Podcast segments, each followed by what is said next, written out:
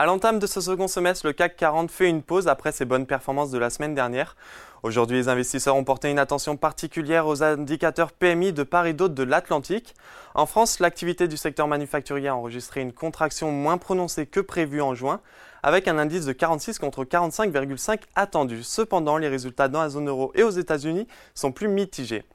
Bref, le CAC 40 clôture en baisse de 0,18% vers les 7386 points dans de faibles volumes d'échanges. Du côté des valeurs, Worldline, le spécialiste des solutions de paiement, se distingue en enregistrant une progression de 3,55%. A noter que le titre affiche une solide performance de 7,22% sur les 5 derniers jours.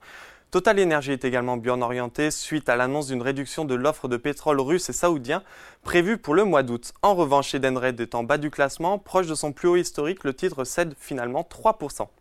Dans le secteur du luxe, des prises de bénéfices sont observées après plusieurs séances consécutives dans le vert.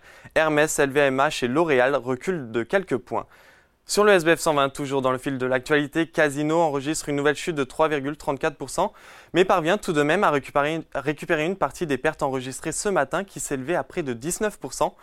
Le groupe envisage de demander des délais de grâce pour geler le remboursement de certaines créances ou intérêts. A l'inverse, tout va bien pour CGG qui augmente de 5,58%. Enfin, on termine par les marchés américains. À la clôture parisienne, les indices outre-Atlantique étaient à l'équilibre.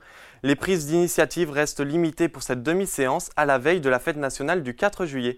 En revanche, Tesla, lui, progresse de 6,45%.